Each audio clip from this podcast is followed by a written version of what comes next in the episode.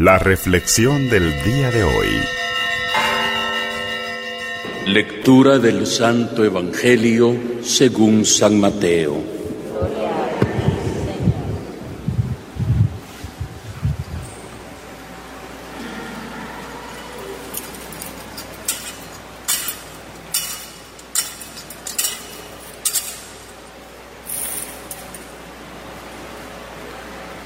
En aquel tiempo Jesús exclamó, Te doy gracias, Padre, Señor del cielo y de la tierra, porque has escondido estas cosas a los sabios y entendidos, y las has revelado a la gente sencilla. Gracias, Padre, porque así te ha parecido bien. El Padre ha puesto todas las cosas en mis manos. Nadie conoce al Hijo sino el Padre, y nadie conoce al Padre sino el Hijo, y aquel a quien el Hijo se lo quiera revelar. Palabra del Señor.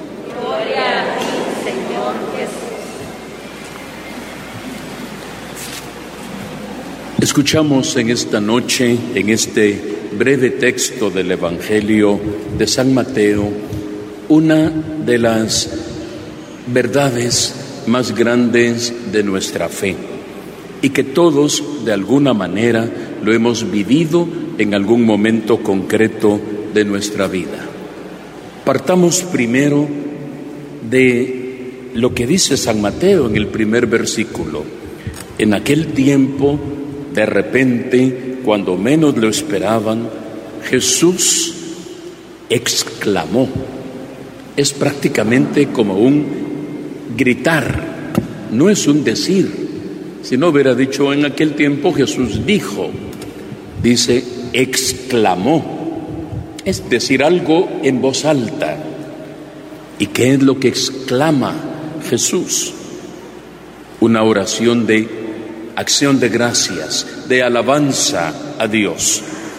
Te doy gracias, Padre, y reconoce, Creador del cielo y de la tierra, o sea, de todo el universo, porque has escondido estas cosas a los sabios, a los entendidos, a los que se creen las personas importantes del mundo, y lo has revelado a la gente sencilla. Gracias, Padre, porque así te ha parecido bien. ¿De qué cosas habla Jesús? Pues sencillamente de lo más sencillo y lo más elemental, del misterio del amor de Dios.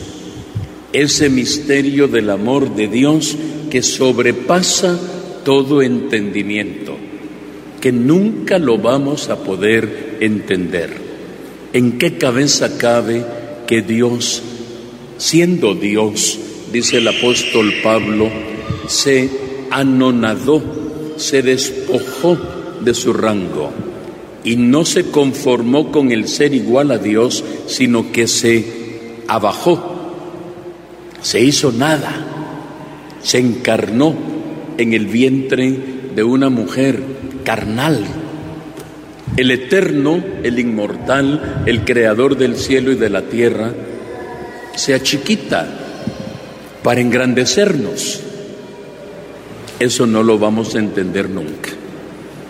El grande se hace chiquito para que el chiquito sea grande. Ayer alguien me preguntaba, ¿es correcto decir que yo soy, o sea, como persona humana, soy lo más grande que hay en la tierra. Pues sí, es, que, pero es que mire, usted es lo más grande, lo más sagrado que hay en esta tierra. Y es que, y si hubieran personas en otro planeta, en otra galaxia, ¿qué pudiera pasar? Nada, sencillamente, si hubiera algo más allá, también son obra de Dios, del Dios que nos amó y se entregó por nosotros. Pero entonces aún así puedo ser yo el más grande. Definitivamente le dije, porque usted vale lo que vale la sangre del Hijo de Dios, del Cordero de Dios, inmaculado, nacido de María Virgen, es cierto, pero fue el Espíritu Santo el que la cubrió con su sombra. Y lo que de ella nació es obra y gracia, como decimos siempre, del Espíritu Santo. Y por eso, cada uno de nosotros, siendo pequeños como somos, nos convertimos en lo más grande de este mundo. ¿Cómo entenderlo? No lo vamos a entender nunca.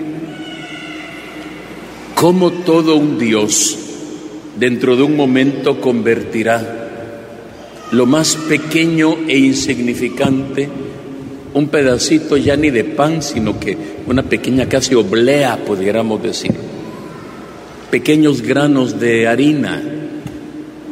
Y ahí el eterno que hizo el cielo y la tierra por obra del Espíritu se nos hace presente. El grande se hace pequeño para otra vez engrandecer al pequeño y hacerlo grande porque es la invasión espiritual de un Dios que nos nutre con su cuerpo y con su sangre. Ah, Padre, demuéstremelo. Aquí viene el asunto. Te doy gracias, Padre, Señor del cielo y de la tierra, porque has revelado esto a la gente sencilla, no al que quiere explicaciones de todo. Pero ¿y por qué Dios la escogió a ella y no a otra? Así le pareció bien a Dios. ¿Por qué lo hizo de esa manera? Porque le dio la gana en el buen sentido, o sea, era la divina voluntad de Dios. Pero ¿y por qué a mí en mi vida me ha pasado esto? Hay que verlo todo dentro del plan de Dios. Pero es que ¿y si tengo una enfermedad terminal y un cáncer, ¿y por qué a mí, que soy tan buena o tan bueno y tan entregado, y por qué al otro, que es un sinvergüenza, mire cómo le va? ¿Por qué se nos va a ir toda la vida pidiendo explicaciones y la vida se nos va a ir como agua entre los dedos y nunca vamos a entender lo que no es competencia nuestra entender. A lo más que podemos llegar es a lo que hizo la Virgen. Le dijo al ángel, mire, ¿y cómo, cómo va a ser esto? No tengas pena, María. Es el Espíritu el que descenderá. Ah, bueno, entonces ahí dejémoslo. Si Dios lo quiere, yo también.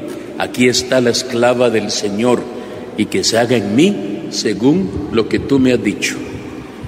Y luego vendrán los problemas, luego vendrán las dificultades, luego la veremos huyendo, migrando a otro país con otro idioma, otra cultura, sin trabajo, en pobreza, con la angustia que viene la tropa imperial de Herodes por detrás, que ya han masacrado a varios niños por culpa del hijo de, de ella, buscando al niño, mataron a todos los recién nacidos de Belén y de sus alrededores por culpa del hijo de ella.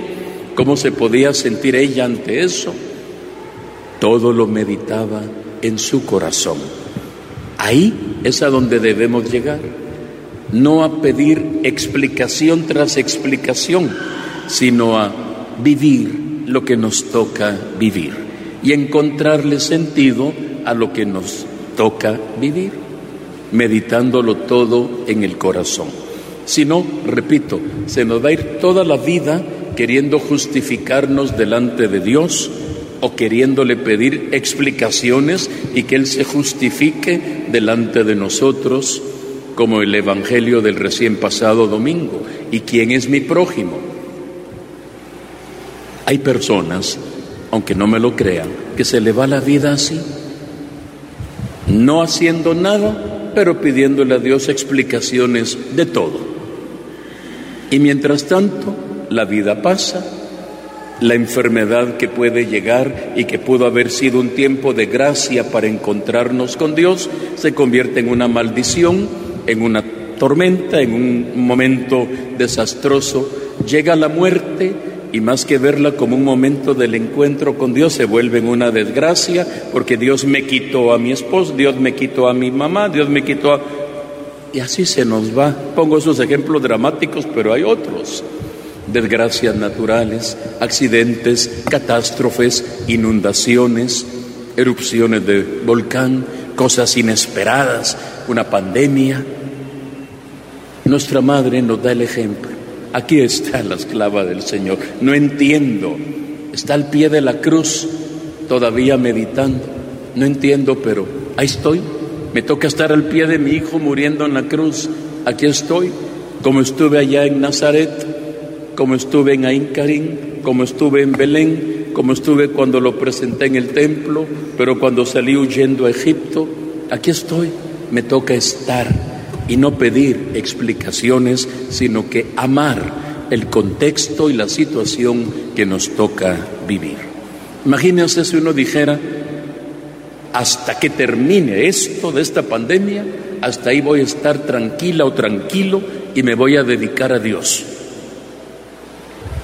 Esto va a seguir al paso que vamos. Va a seguir y seguiremos esperando que todo se tranquilo. Hasta que todo esté tranquilo, yo volveré a la iglesia y volveré a ir a misa, dejaré de verla en la tele, dejaré de, voy a volver a, hasta que todo esté tranquilo. De repente le va a llegar por otro lado la enfermedad o la muerte y se le fue la oportunidad que tenía para aprovechar el momento de gracia para encontrarse con Dios nuestro Señor.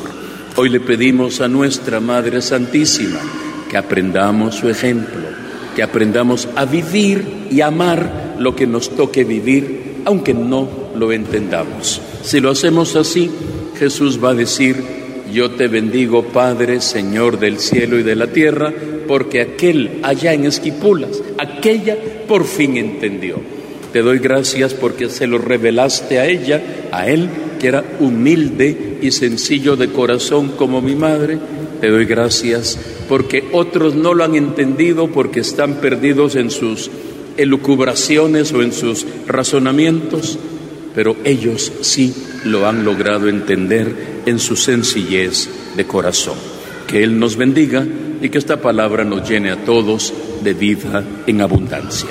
Que así sea para todos nosotros.